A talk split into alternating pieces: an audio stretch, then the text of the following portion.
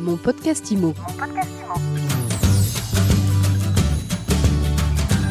IMO s'intéresse aujourd'hui à une sorte de gigantesque OPA immobilière. On va parler du film Cyril contre Goliath qui sort aujourd'hui au cinéma avec son réalisateur Thomas Borneau. Bonjour. Bonjour Alexis. Merci d'avoir accepté notre invitation. Alors dans Cyril contre Goliath, vous vous intéressez à un petit village médiéval de 400 euh, habitants, Lacoste dans le Luberon.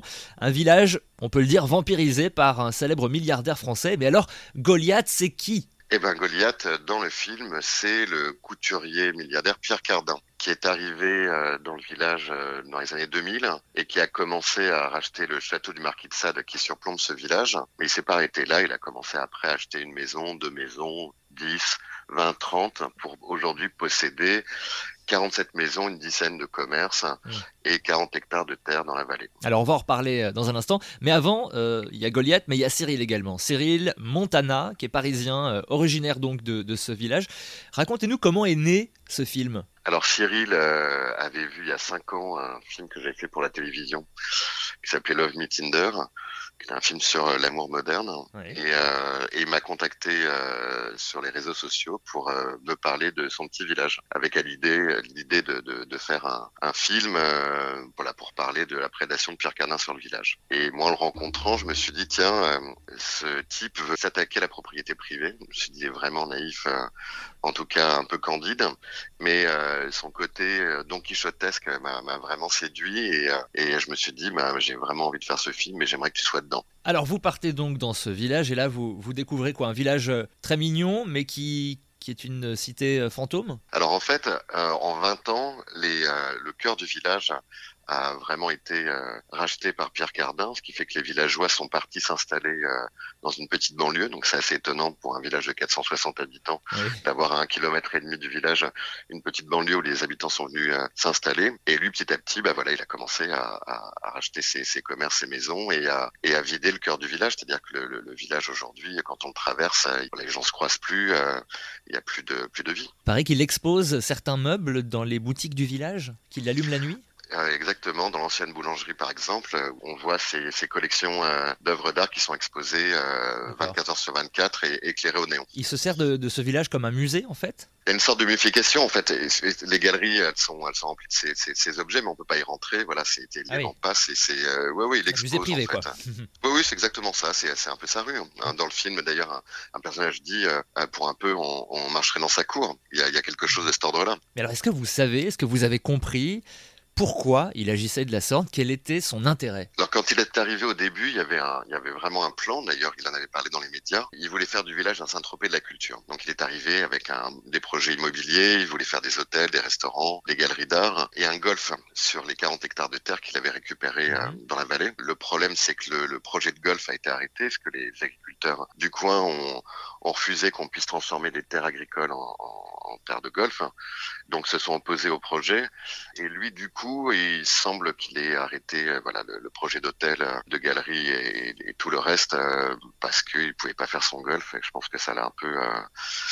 Un peu stoppé net dans ses envies, mais il continue d'acheter des maisons, il continue encore d'en racheter. Donc euh, là, pour le coup, on peut pas dire qu'il y a un vrai projet. Il y a vraiment un projet, par contre, de priver le village de ses habitations. Enfin, il fait une collection. Il le dit d'ailleurs dans le film.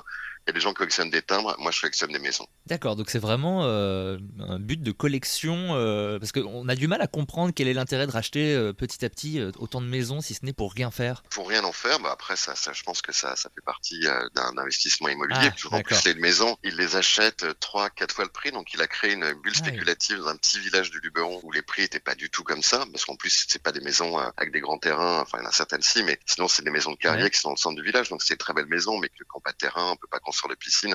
C'est pas du tout des maisons qui ont une vocation à pouvoir euh, prendre une valeur en, fait plus que ça. Mais lui racheter trois quatre fois le prix, en fait c'était il y avait une collectionnite aiguë euh, pour donner une pathologie à cette attitude. Et il continue encore, mais c'est-à-dire que même l'Amérique aurait voulu préempter pour faire des logements sociaux, parce que voir tous ces logements vides, ça aurait été l'opportunité de pouvoir euh, voilà, créer des logements à bas prix. Vu le, le, la bulle spéculative qu'il a créée, ouais. la mairie n'a même plus les moyens de préempter. Donc c'est euh, c'est quelque chose d'assez euh, ubuesque hein, de voir la mairie qui qui a réussi à faire ces logements sociaux au final. Mais c'était dix ans de combat et ces logements vides en fait qui servent à rien quoi, et que lui-même n'a pas envie de mettre en location parce que ça l'intéresse pas. Vous avez pu le rencontrer? Il a refusé. On devait le rencontrer il y a cinq ans, euh, mais il nous a planté cinq minutes avant le rendez-vous. Il a refusé après et donc euh, bah, on le voit dans le film. En fait, on va provoquer une rencontre avec lui euh, et son héritier présumé euh, et neveu Ah. Rodrigo.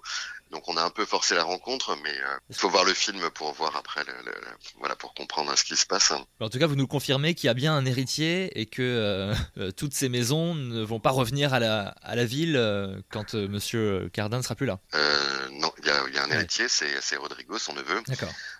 Je pense pas que Pierre Cardin fasse don de ses maisons à la ville, au village, ce qui serait vraiment une chouette attitude. En tout Mm. cas, nous on pousse un peu là-dessus parce que je pense qu'il y a quand même le- la mairie a envie de faire des choses et on est dans le triangle d'or du Luberon, c'est-à-dire qu'il y a beaucoup de tourisme là.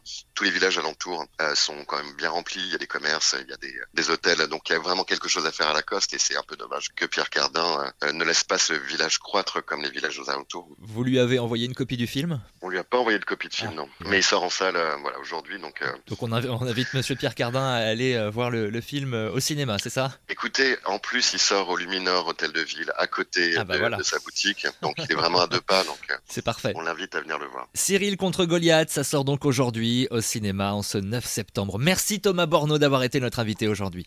Merci, Alexis. Très bonne journée. Mon podcast IMO.